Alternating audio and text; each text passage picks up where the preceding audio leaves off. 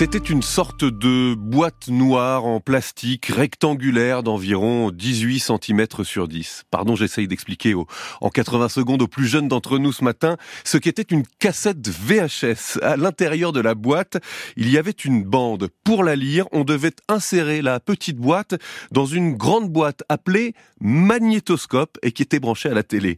Le film commençait et souvent, juste avant le film, il y avait ça.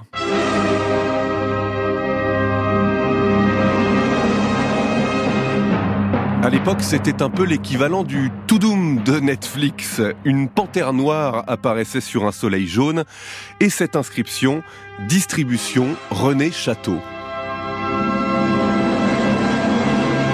L'image était plus ou moins bonne, mais René Château était euh, en France le grand maître de la petite boîte noire. Des cassettes vidéo, il en a édité des centaines et des centaines. Des films d'arts martiaux, ceux de Bruce Lee surtout, des films d'horreur, Massacre à la tronçonneuse pour lequel il avait dû contourner la censure, et puis des classiques populaires à n'en plus finir. Lui qui se vantait en toute modestie d'être la mémoire du cinéma français. René Château vient de mourir à 84 ans. Sa vie, celle d'un enfant pauvre, apprenti carleur, journaliste responsable des filles nues pour le magazine Lui, bras droit de Jean-Paul Belmondo avec qui il finit par se brouiller à mort, des ennemis, des rivaux un peu partout, sa vie aurait mérité de se retrouver sur l'une de ses cassettes.